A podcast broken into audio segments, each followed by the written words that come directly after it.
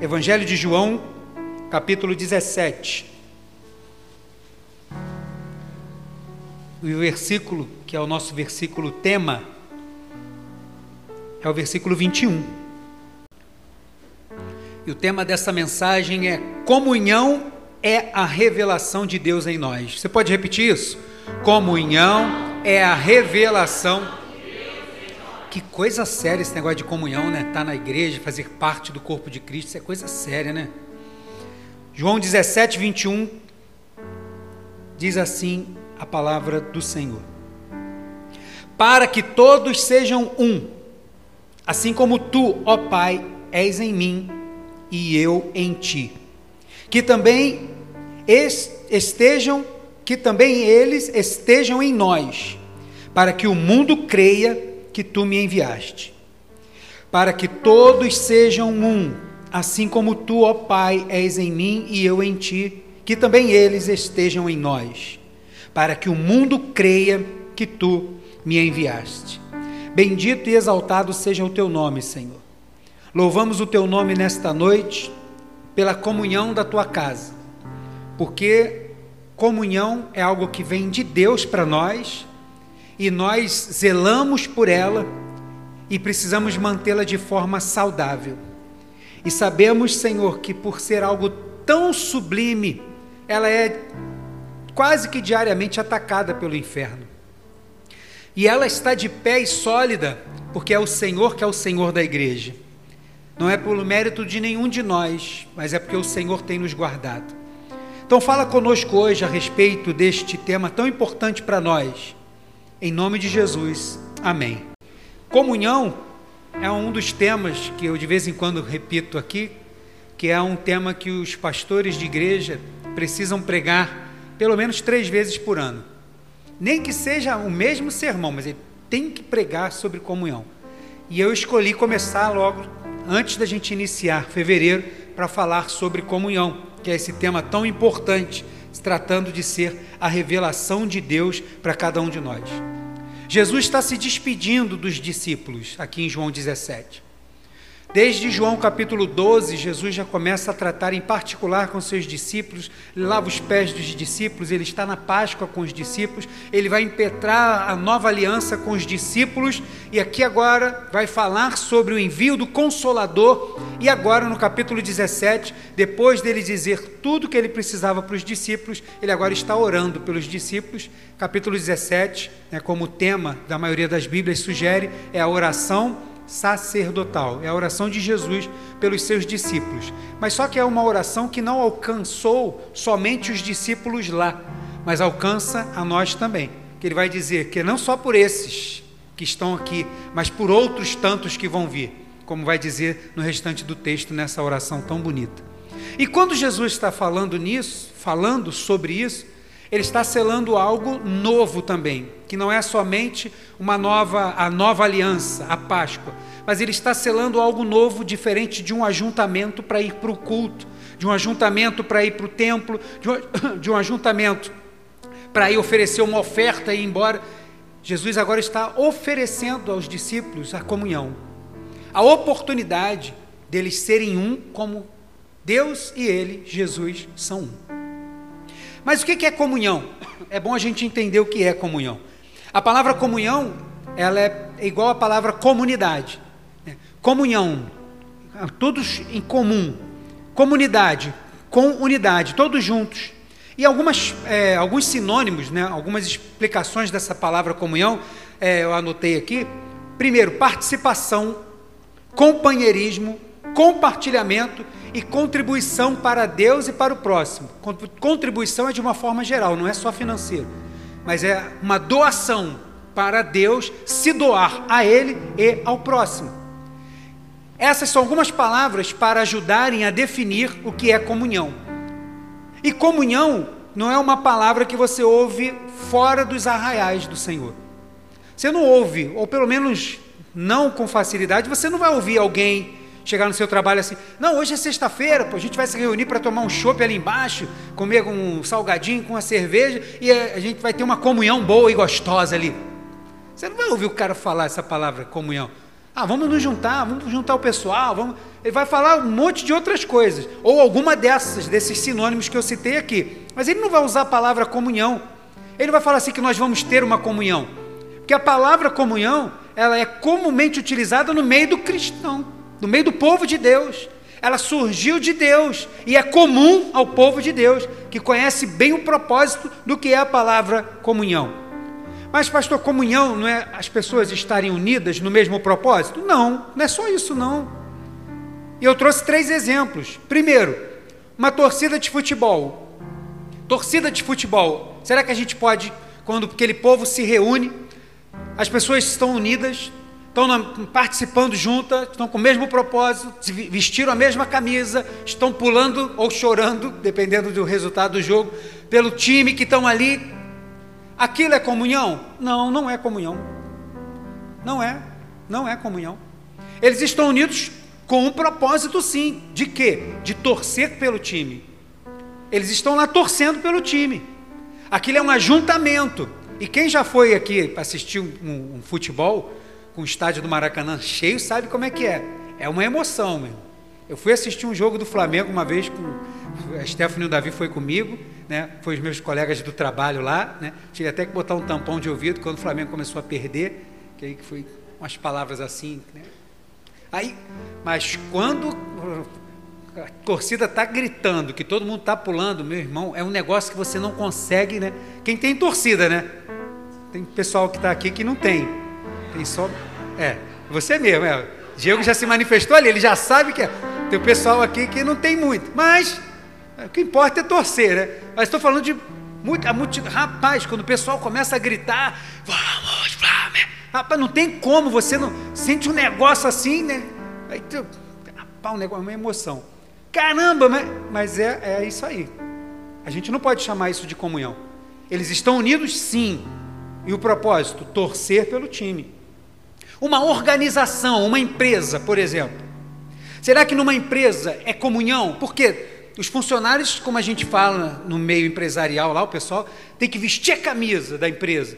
Porque a empresa tem uma missão, tem uma visão, a empresa tem seus valores, a empresa tem um propósito. Ela tem uma fatia do mercado que ela quer alcançar. E ela vai alcançar isso com estratégia, com mão de obra, com um monte de coisa. Então tem que estar todo mundo, independente do que trabalhe na área que trabalha da empresa, está todo mundo se esforçando para que a empresa alcance suas metas, seus objetivos. Tem empresas que dividem no final do ano a participação com os lucros, porque participação é uma das palavras que definem comunhão. Então as pessoas têm esse companheirismo e tal, mas também eu não posso usar a palavra comunhão, não. Olha, aqui na empresa tem uma comunhão tão gostosa. Porque a empresa, nós trabalhando na empresa, nós estamos também com um objetivo, que é o objetivo de gerar economia. Economia para a empresa, economia para os funcionários, economia para o mercado de trabalho, gerar economia, renda. Esse é o propósito. É, também não dá para chamar de comunhão. E um outro, último exemplo, uma ONG, uma organização não governamental. Por exemplo, Salve um Mico Leão Dourado. Vamos supor, não sei se tem, uma ONG que cuida disso. Do desmatamento, não do MST, né? Que essa ONG, se tiver, já sabe que é esquerdopata, né? Mas uma ONG séria, que está ali para fazer um trabalho sério. Então, caramba, eles estão, estão juntos, nem é por dinheiro, nem é porque eles estão torcendo para um time, para que alguma coisa dê certo. Eles estão imbuídos em amor por uma causa. As pessoas vão para lá, vão lutar, vão abraçar as árvores para o pessoal não cortar e tal. É uma ONG, mas eu também não posso chamar de comunhão. O propósito deles é salvar alguma coisa, é cuidar de algo, é um bem mesmo que eles estão fazendo. Mas eu também não posso chamar isso esse cuidado, uma ONG, uma reunião de pessoas desta organização não governamental, chamar isso de comunhão. Não posso. Por quê? Porque comunhão não é algo que nós criamos. A empresa é o homem que cria. A torcida é o homem que cria. As ONGs são os homens que criam. E eu não estou aqui colocando na, na balança junto se é, a pessoa está fazendo isso para um fim proveitoso para todos, se é egoísmo, se é para o bem, para o mal. Mas é o homem que está criando isso.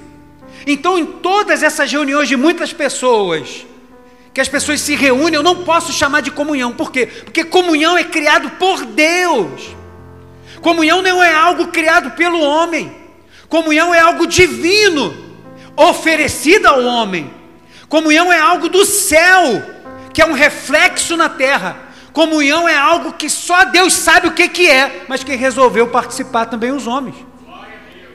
Então a palavra comunhão é uma palavra muito importante quando a gente fala assim, olha, irmão, zele pela comunhão da tua igreja. Não é somente se dá tudo, é cuidar, é zelar.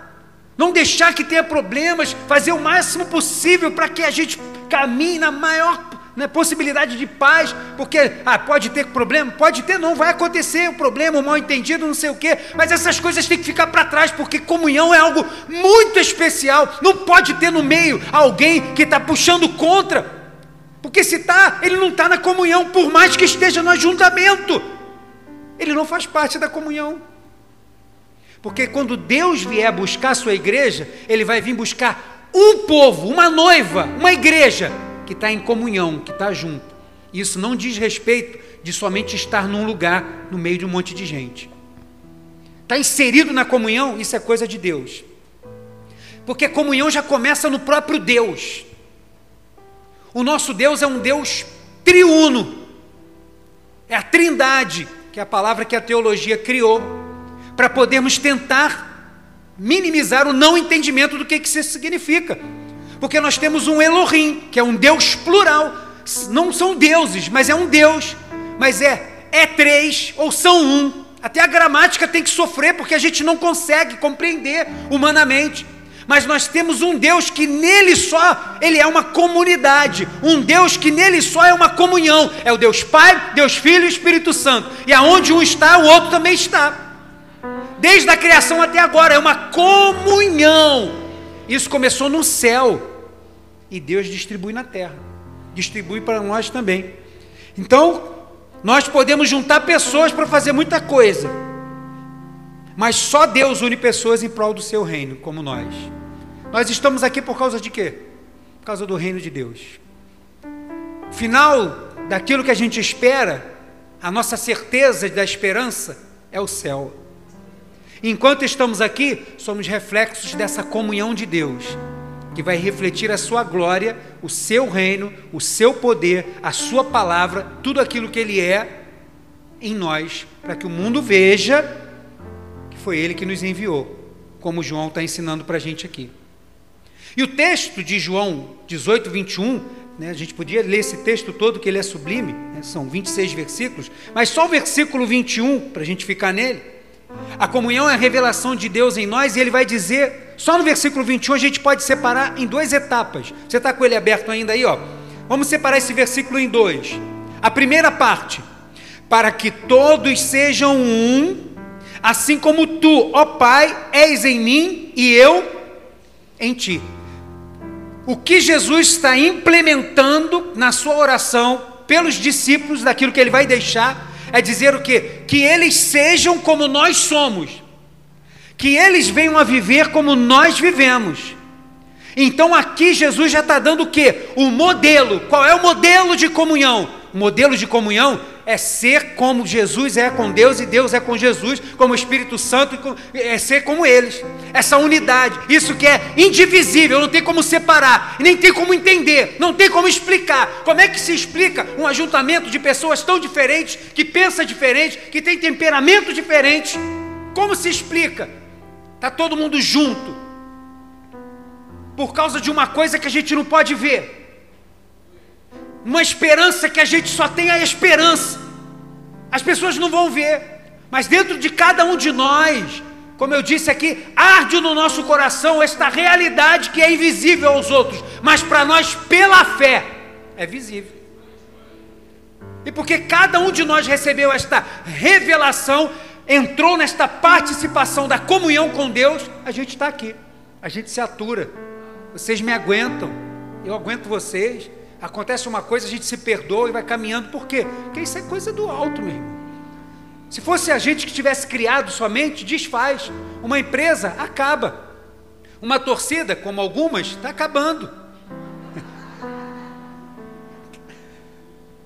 Está acabando. ONGs também acabam. vão fechar, não vão aguentar muito tempo, ou vai chegar no seu propósito, né, que seja assim, e acabou. Mas a igreja não. A igreja não acaba nunca. Enquanto ela está na terra, é a igreja militante, que vai militar no trabalho do Senhor. E quando ela for tirada da terra, é a igreja triunfante. Ela está triunfando com o Senhor na glória. Isso não acaba, não. Por quê? Porque é de Deus, foi Ele que criou. E é eterno, como vai dizer lá em Eclesiastes. E Deus implantou isso no coração do homem, a gente não entende muito bem. Eclesiastes 3,11, se eu não me engano. A gente não entende muito bem, mas Deus implantou no nosso coração. Irmão, participar da comunhão, está sentado do ladinho desse irmão que você está sentado aí, com todas as diferenças, irmão, isso é um milagre. E aí, depois da gente entender comunhão, como a gente está entendendo agora, sim, puxa, vale a pena ficar de birrinha em casa porque o irmão não te esperou e você veio para o culto sozinho? Ai, fulano não me esperou. Falou que também não vou mais não, vou tirar aqui o sapato, não vou mais para o culto não. Não, não vou mais para a igreja, não. Passei lá na porta. O pastor Fábio estava lá todo preocupado, andando para lá e para cá, nem me viu, nem falou comigo, não vou mais para a igreja, não. Que isso, irmão? Nas organizações dos homens a gente não faz isso. Faz isso na empresa, quando teu chefe passar e não falar com você. Aí meu chefe não passou, não falou comigo. Vou lá pedir as contas agora. Vai. A gente não faz. Imagina neste ajuntamento tão sublime e é por isso que vocês me aturam assim, né? Esse meu jeito suave de ser, suave como um furacão, né? É assim. E esse negócio preocupou tanto até os fariseus, os saduceus, os mestres da lei, que no momento eles vieram perguntar a Jesus sobre qual era o maior dos mandamentos. Abre aí Mateus 22. Mateus capítulo 22. versículo 37 ao 40. Quando perguntaram a Jesus sobre qual o maior mandamento, Mateus 22. Vamos ler do 34. A gente pega todo o parágrafo. Você achou aí? Benção.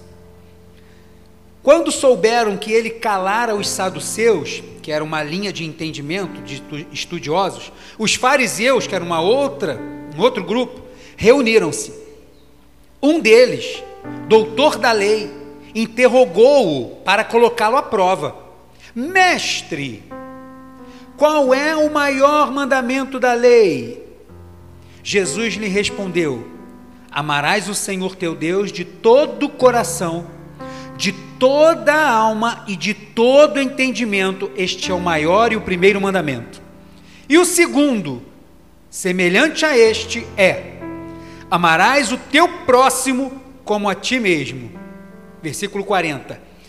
Toda a lei, em letra maiúscula, está falando da Torá, os cinco primeiros livros da lei, e os profetas dependem desses dois mandamentos. Jesus está dizendo para eles: ó, tudo isso que vocês estão estudando até hoje, todo este conhecimento que vocês têm e todas essas práticas que vocês fazem, com todas as tradições de vocês, tudo da forma como vocês vivem para Deus, se resume nesses dois aqui. Cumpram esses dois que vocês vão cumprir toda a lei e os profetas. Agora eu te pergunto: será que os fariseus tinham plena comunhão com Deus? Não. Por quê? Porque faltava uma parte eles não tinham comunhão com o povo. Esses grandes mestres da lei não se juntavam com, os, com o povo, porque para eles o povo era uma maldição. Eles ensinavam, as pessoas iam, eles recebiam as ofertas desse povo, mas para eles esse povo aí, a minoria deles ia alcançar um conhecimento mínimo para poder ser salvo. Porque era um povo sem conhecimento, é um povo ignorante. Era a ideia deles nessa época. E aí Jesus está dizendo para eles assim: olha, todo esse conhecimento que vocês têm, se não passar por amar o outro, é em vão, você não está cumprindo tudo aquilo que você estuda. Por quê? Porque Deus, antes de criar tudo, ele já era uma comunhão. Quando Deus criou tudo, Deus criou tudo em comunhão. E comunhão vem seguindo toda a história. E agora, quando chega em Jesus, Jesus vai agora colocar essa comunhão de fato para os homens poderem ter acesso a ela, porque era um vislumbre de longe. Mas agora, com Cristo morto e ressurreto, todos têm acesso ao Pai, agora todos têm comunhão com Ele. Assim como Jesus é com Deus, todo homem tem que ter comunhão com Deus e tem que ter comunhão com o outro. Quer ter a comunhão plena, você precisa ter comunhão com Deus e comunhão com o próximo. Não tem como. Na igreja medieval, a ideia era separar-se das pessoas que eram que não tinham tanto entendimento da palavra de Deus. Então vamos fazer mosteiros para os homens e conventos para as mulheres e vamos viver a nossa vida com Deus. Os homens criaram muros para separar o clero da plebe. Vamos lá, o pessoal que é estudioso da palavra e tal, que se dedica, e o, o povo do lado de fora. E aí, como, e as orações que estão sendo feitas lá dentro?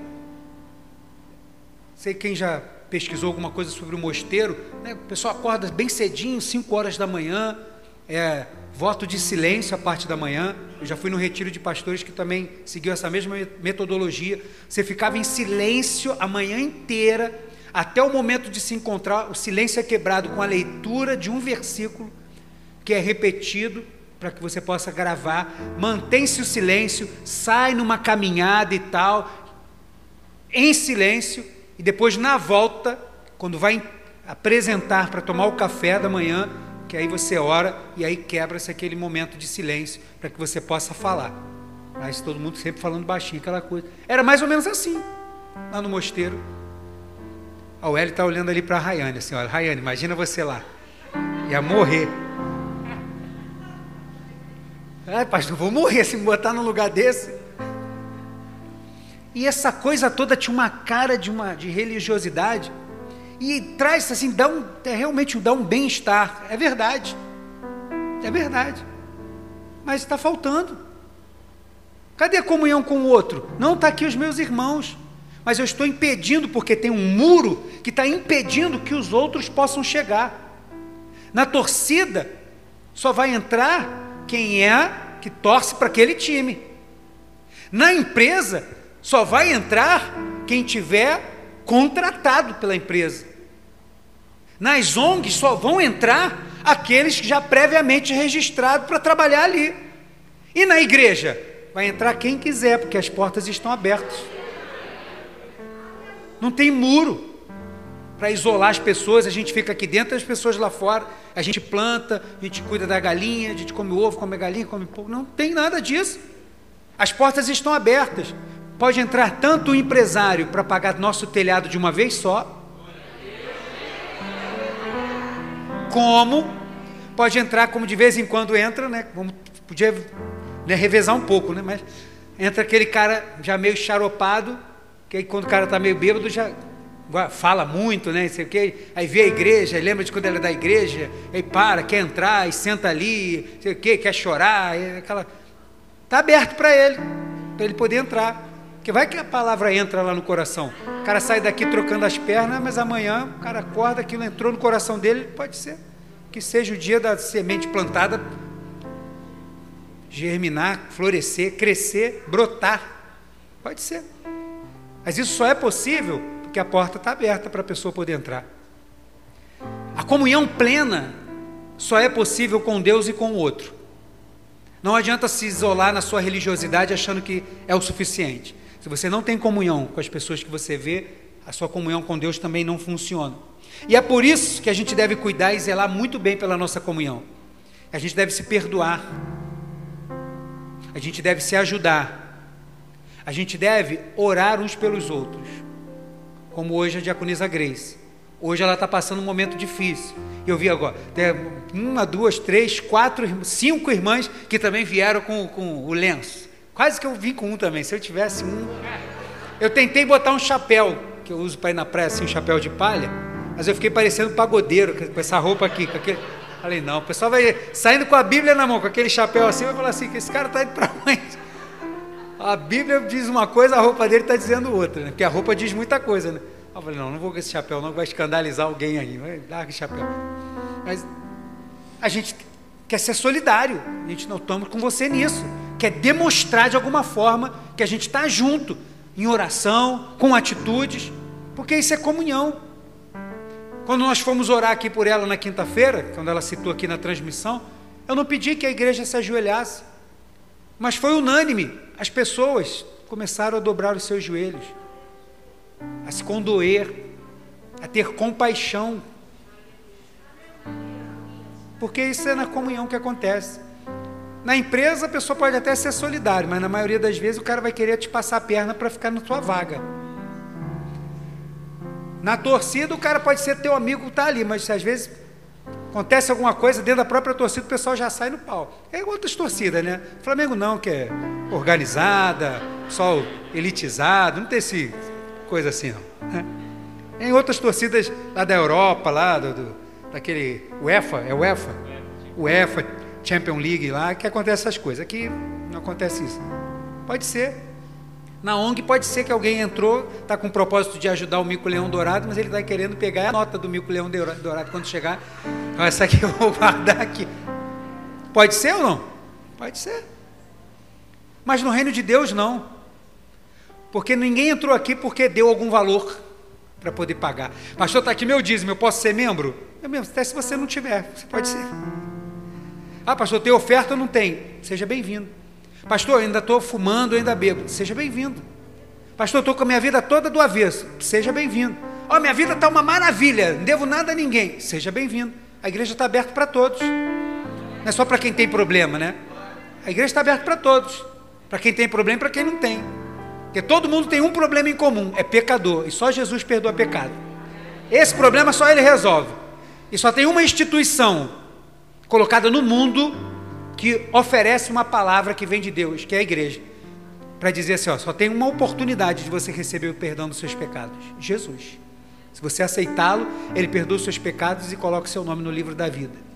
Só tem ele que faz isso.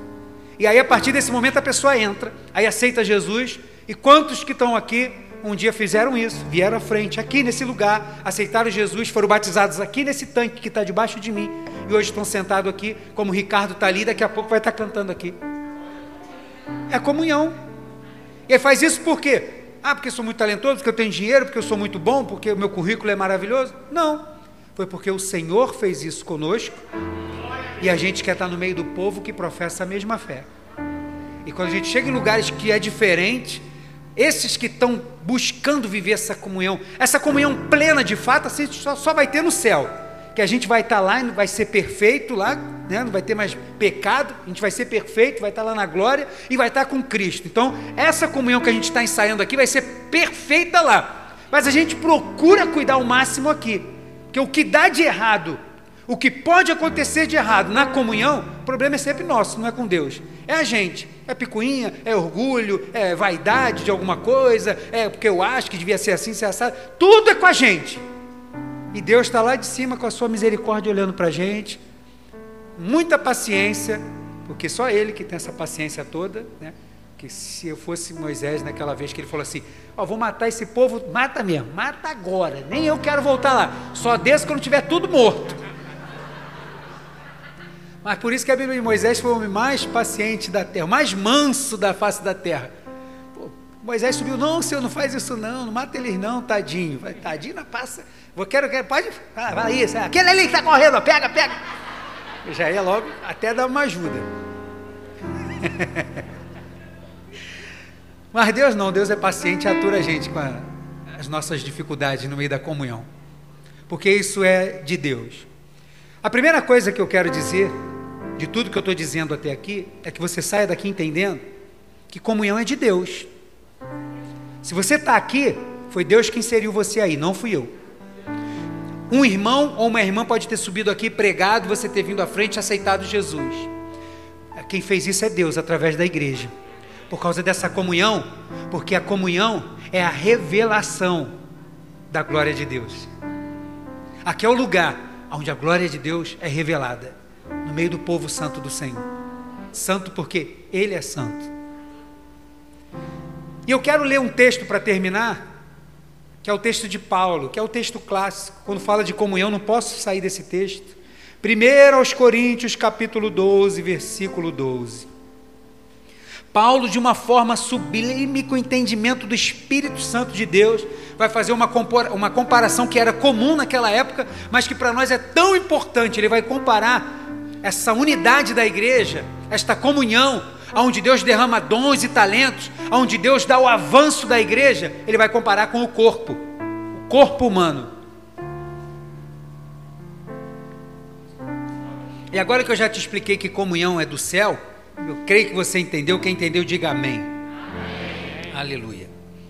Agora eu quero só ler o texto de 1 Coríntios, capítulo 12. E eu quero ler os versículos a partir do 12. Você encontrou aí? 1 Coríntios, capítulo 12. Aqui na minha Bíblia, ao meio do século 21, o subtítulo aqui da, da Sociedade Bíblica é assim: A unidade dos membros no corpo a importância. Versículo 12 e 13 diz assim: Porque, assim como o corpo é uma só unidade e tem muitos membros, e todos os membros do corpo, ainda que muitos, formam um só corpo, assim também acontece com relação a Cristo. Pois todos fomos batizados por um só Espírito para ser um só corpo, quer judeus, quer gregos, quer escravos, quer livres. E a todos nós foi dado de beber de um só espírito. Primeira coisa que a gente aprende aqui, na comunhão todos são bem-vindos. Você pode repetir isso? Na comunhão todos são bem-vindos. Aquela pessoa que fala muito bem e o que não fala muito bem. O poliglota e o que atropela o português, o judeu e o grego, o escravo e o livre. Na comunhão, todos são bem-vindos, porque isso é coisa de Deus. E é Deus, no seu espírito, que trata isso. Mas, pastor, como é que pode? Muitas pessoas com pensamento diferente, às vezes a gente chega, chega com os ranços assim e tal, às vezes a pessoa é meio braba, daqui a pouco está mais tranquilo. Né? Tem pessoa não, que tem pessoa que é queixo duro e vai ser queixo duro até o final, né? Mas, graças a Deus que são poucos. Mas a maioria ó, vai sendo moldado, se deixando moldar. Como que é possível na comunhão todos serem bem-vindos e não haver distinção, não haver diferença? Ou fazer assim, não, não, vamos, pessoal classe melhor fica ali, o pessoal com a classe mais baixa fica aqui, quem fala bem fica aqui, quem não fala bem fica lá, quem fala bem pode falar, quem não fala bem não, não vai ter oportunidade nunca. É isso que acontece? Não. Mas por que, que é isso que acontece? Porque na unidade, nós somos, como diz o versículo 13, batizados no Espírito. Nós somos imersos, somos inseridos no Espírito. E ele vai terminar o versículo 13 dizendo: E a nós foi dado de beber do Espírito. Ou seja, por dentro e por fora é Espírito. Ele nos mergulha no Espírito, ao redor é a presença dele, e dentro, onde ele nos dá de beber, é do Espírito. Por isso que Paulo também vai dizer: enchei-vos do. Porque é por dentro e por fora. Então a gente percebe a mudança e vai se adequando como? Porque eu sou muito bom. Não, não. Todos são bem-vindos porque é o Espírito Santo que faz o trabalho de adequar todo mundo. Ele muda o que precisa mudar por fora, ajeita tudo por fora e muda o que precisa mudar por dentro. A gente bebe do Espírito. Na comunhão, ninguém, ou na comunhão, todos são bem-vindos. Mas o versículo 14 ao 18 agora. Porque também o corpo não é constituído de um só membro, mas de muitos. Se o pé disser, não sou mão, e portanto não faço parte do corpo, nem por isso deixará de ser do corpo. E se a orelha disser, não sou olho, queria tanto ser olho, portanto não faço parte do corpo, nem por isso deixará de ser do corpo. Se o corpo todo fosse olho, onde estaria o ouvido? Falando para a orelha. Se o corpo todo fosse ouvido, onde estaria o olfato? Verso 18. Mas na realidade, Deus colocou os membros no corpo, cada um conforme quis. Aonde eu estou e aonde você está, foi quem que colocou? Senhor. Foi o Senhor, foi Deus que colocou. Então, se é Deus que colocou cada um de nós aonde estamos, a segunda coisa que a gente aprende aqui é que na comunhão ninguém é inferior. Ninguém é inferior. Não importa o trabalho que você faça, não importa o alcance que você tem, não importa a propagação que você tenha, como um locutor do Evangelho, como um pregador, como um ensinador, não importa, não importa se as irmãs vêm aqui sexta-feira, 8 horas da manhã, abre aquela porta, três, quatro irmãs que sejam estão aqui arrumando, limpando a igreja, que quase ninguém sabe quem são. Quem sabe, as, sabe quem são as irmãs que limpam aqui a igreja? Levanta a mão. Quem sabe? O trabalho delas é tão importante quanto o meu agora. Onde todo mundo que está aqui pode não saber meu nome, mas sabe quem eu sou. O trabalho é tão importante, por quê? Porque no corpo o Senhor colocou cada um aonde Ele quis. Ele disse assim: Olha, a diaconisa Mônica vai ser muito importante aqui, ó. Ó, a diaconisa Grace aqui na visita, olha, eu vou botar ela aqui, ó. Ó, vou botar o André lá na portaria com os irmãos, ele vai cuidar desses irmãos aqui, ó. O diácono Washington, eu vou botar ele aqui no som, junto lá com o Jean e o Jonathan, olha. Pastor Fábio e a pastora Edisângela vão estar aqui, vão cuidar dessa parte aqui. Ele foi botando como ele quis. E quando ele olha, ele olha um corpo. Ele não olha grau de importância.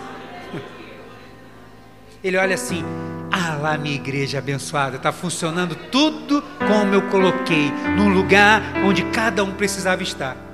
Então não tem grau de inferioridade. E eu estou dizendo isso que é para nós mesmos entendermos isso. Que pode ser que às vezes a gente, ah, poxa, acho que o que eu faço não é importante, irmão. É tão importante que foi Deus que colocou você onde você está. Então desempenhe o papel que Deus colocou para você fazer, aonde Ele te colocou para fazer. Por quê? Porque é Ele que faz isso. Porque na comunhão ninguém é inferior. Versículo 19 em diante, agora até o 25 diz assim: um outro extremo. E se todos fossem um só membro, onde estaria o corpo? Ah, não, todo mundo, todo mundo quer ser pastor. Caramba, quem vai ligar o som? Quem vai trabalhar na mídia? Quem vai visitar? Quem vai estar abrindo as portas? Quem vai chegar mais cedo para ligar o ar-condicionado para quando a igreja chegar? Tá. Uma pessoa só, todo mundo fazendo a mesma coisa, todo mundo parado preparando sermão, ou cuidando da administração da igreja, ou fazendo gabinete. Será que vai estar? Tá, a igreja vai estar tá em falta. Versículo 19 de novo. E se todos fossem um só membro, onde estaria o corpo? Portanto, há muitos membros, mas um só corpo. E o olho não pode dizer à mão: não tenho necessidade de ti. Nem ainda a cabeça pode dizer aos pés: Não tenho necessidade de vós. Pelo contrário, os membros do corpo que parecem ser mais fracos são essenciais. E os membros do corpo que consideramos menos honrados, nós os vestimos com mais honra. E os que em nós são vergonhosos, vestimos com dignidade especial. Ao passo que os membros mais apresentáveis não têm necessidade disso. Mas Deus formou o corpo de tal maneira que concedeu muito mais honra ao que tinha falta dela, para que não haja divisão no corpo, para que os membros tenham igual cuidado uns pelos outros. Na comunhão, ninguém é inferior, como eu falei, mas na comunhão também ninguém é superior. Paulo também está trazendo essa instrução para que ninguém se ache, para que ninguém ache que é extremamente importante, para que alguém, ah, não vou mais na igreja, quero ver se o pastor vai sentir minha falta. Está se achando super importante? Eu posso não me lembrar de você. E aí tu vai fazer o quê? Não, nunca mais vou na igreja porque o pastor não me viu. Azar o seu, meu irmão. Tu vai ficar assim, vai para o inferno no final por causa de bobeira. Porque você está ferindo a comunhão que é divina.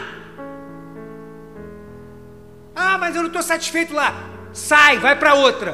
Pastor, muito obrigado pelo tempo que eu fiquei aqui, tal, mas agora estou indo lá para a igreja tal. Tem que ter igreja também, né? Porque já teve gente, pastor, estou indo, está indo para onde? Não, não sei ainda. Não sei ainda para onde eu estou indo, mas eu vou. Que isso, irmão?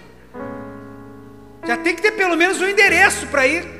Senão tem alguma coisa um pouco errada. Não, estou indo em tal lugar, vi uma igreja ali, eu me adequei melhor, estou indo para lá, quero agradecer por tudo. Seja grato, né? Não seja mal grato. E vai embora. Ótimo. Não dá é para ficar em casa. Por quê? Não, estou me sentindo ferido. Não, não, não, não, não, não. Você pode até estar tá ferido, mas você está se colocando num grau de superioridade. Olha, eu sou muito importante. Eu quero a comissão de visita na minha casa, eu quero que o pastor me ligue, eu quero que as irmãs chorem porque eu não estou indo. Você vai ficar assim, vai para o inferno no final. Deixa de bobagem, ninguém é melhor do que ninguém.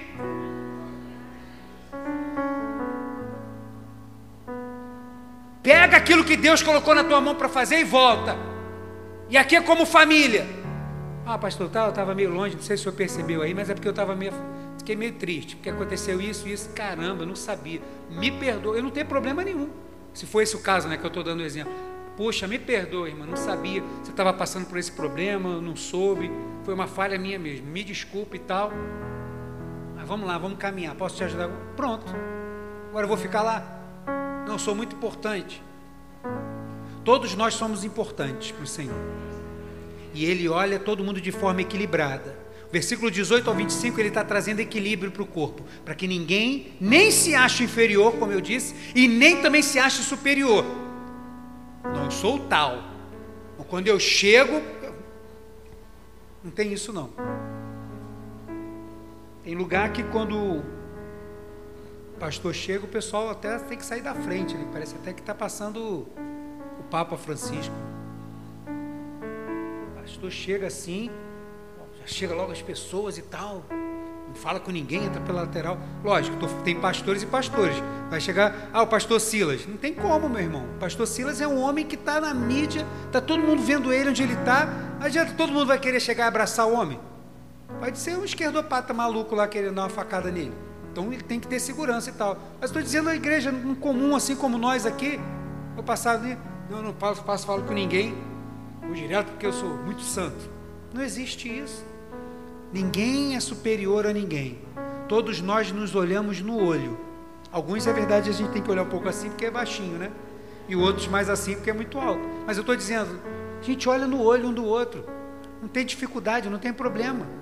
Vamos lá. Ninguém é inferior e ninguém é superior. Versículo 26. Se um membro sofre, todos os outros sofrem com ele. E se um membro é honrado, todos os outros se alegram com ele. Paulo está dando exemplo de corpo. Vai tirar a cutícula, treina. Quando eu namorava a Edisângela, ela foi tirar minha cutícula. Quase que eu tive que tomar uma bolsa de sangue naquele dia. E era namorado, né? Tinha que ficar, fiquei caladinho, né? Só Deus sabe a dor que eu sofri naquele dia. Ela, e ela falava assim, mas é assim mesmo, tá?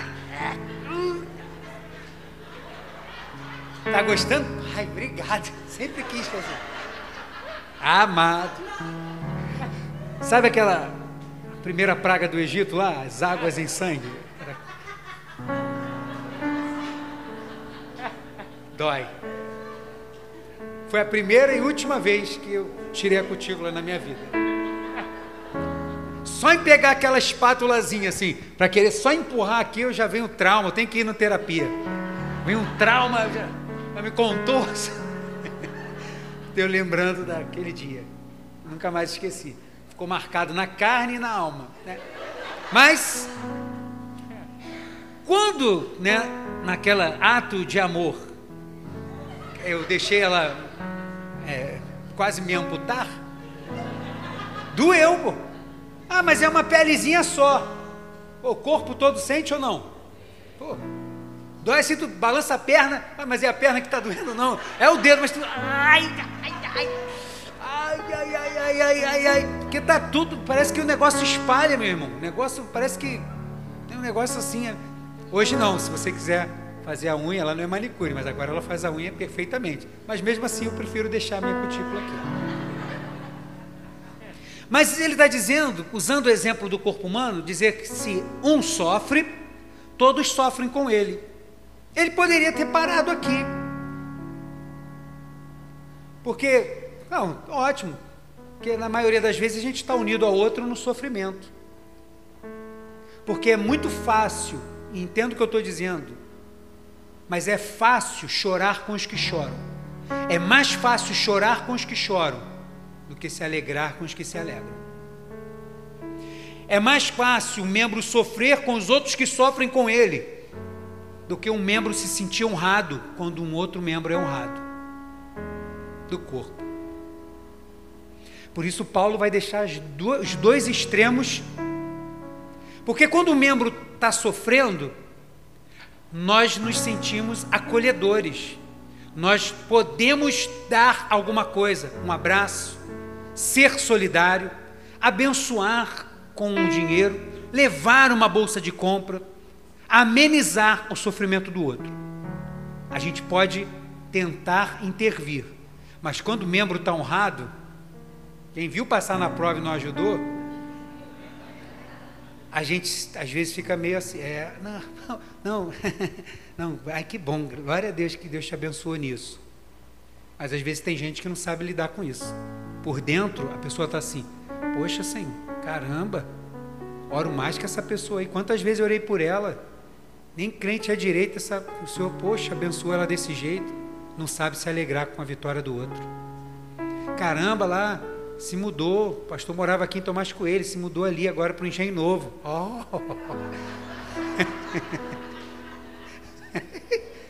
Poxa, que bom, Deus está abençoando lá, o pastor poder estar tá morando ali agora, no apartamento cheio de macumbeiro ao redor. Oh, graças a Deus. Glória a Jesus. Agora que eu estou entendendo o que, que levou a gente para lá, mas obrigado. É.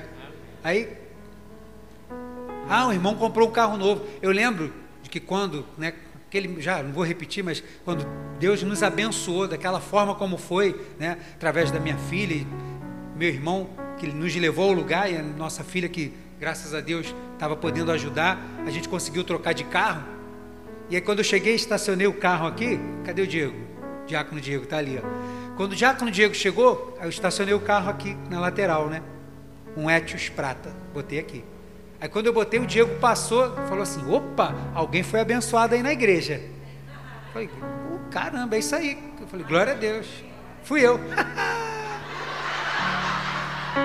e fui mesmo, foi uma bênção do Senhor.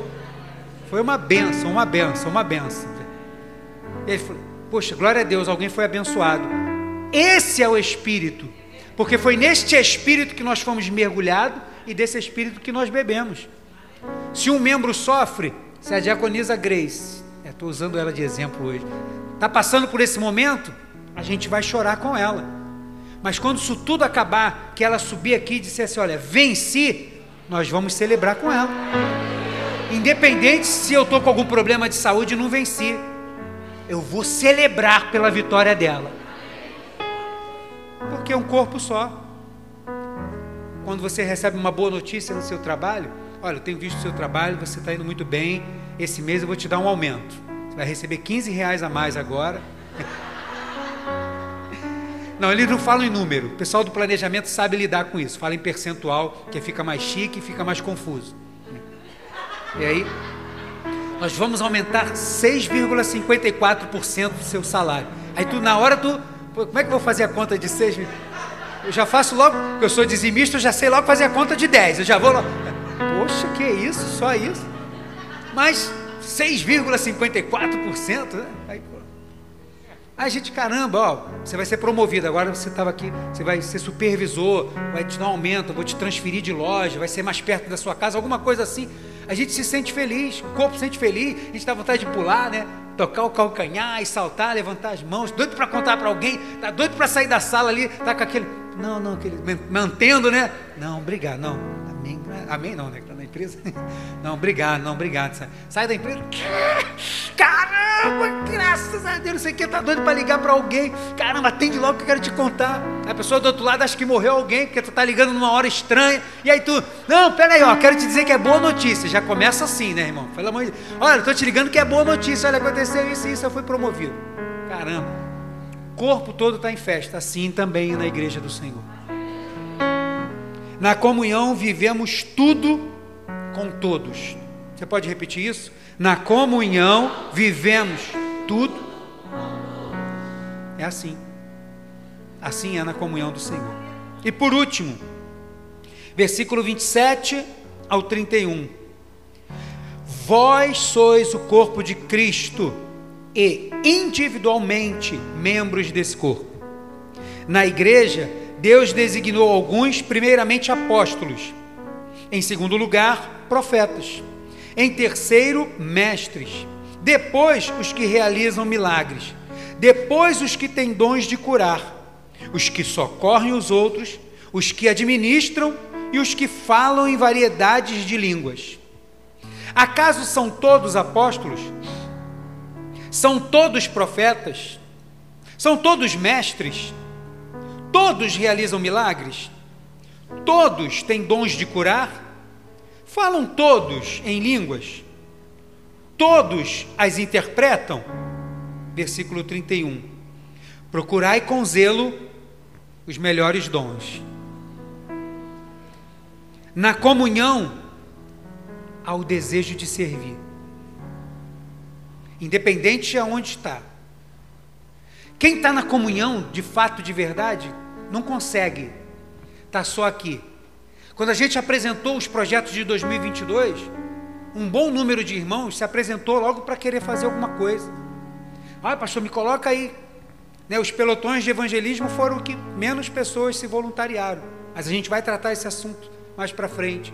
Vou deixar, eu acho que ele em segundo lugar, que eu vou focar agora nas células no mês de fevereiro. Mas as pessoas se apresentaram. Quando eu falei assim, quem queria vir para o vocal, eu achei que no pelotão ia lotar, que a igreja toda ia querer. Não, pastor, eu quero evangelizar, me ensina a evangelizar. E aí foi o contrário, no vocal apareceu um monte de gente. Eu falei, caramba, gente que eu nem imaginava. Queria cantar e apareceu, venceu a timidez. Não, vou fazer aí um teste, vou mandar um áudio pelo celular, escuta a minha voz aí e tal. The Voice online. Falei, caramba, negócio sensacional. Porque quem está na comunhão não consegue ficar parado. A gente quer se apresentar. A gente, pastor, o que, que tem para fazer? Poxa, eu quero que você no vocal. Ah, vocal não. Eu quero ficar lá na portaria. Poxa, mas você não se voluntariou? Começa com isso. Quem sabe é nisso que você vai descobrir o seu talento. Como é que eu descubro, pastor, aonde Deus quer me usar? Entra em campo, começa a jogar. Vai ver que você achou que era um bom zagueiro, na verdade você era um bom lateral. Mas como que eu vou descobrir isso? Experimentando as posições. Mas no banco de reserva imaginando, não dá. Tem que entrar no campo. A bola só vai rolar para o pé de quem está no campo. Quem está sentado na reserva, no máximo, pode tomar uma bolada no meio da testa, que pode aparecer de repente assim. Mas, que vai ser a sua participação. Fora isso, não vai ter. Entre em campo, meu irmão. Se você vive a plenitude da comunhão do Senhor, da forma que podemos aqui, Deus e o outro, a gente tem desejo de trabalhar. E aí Paulo vai terminar, eu já falei sobre esse versículo aqui uma outra vez, não me lembro quando, ele vai dizer: procurai com zelo os melhores dons. Muitas pessoas entendem que esse texto diz respeito de eu pedir ao Senhor os dons que eu acho que são os melhores. Como se pudéssemos passar na prateleira dos dons, olhar assim, dom de línguas, tá, esse aqui. Não, esse eu não quero, não. Esse aqui. Profetizar. Ah, profetizar? Esse aqui eu quero.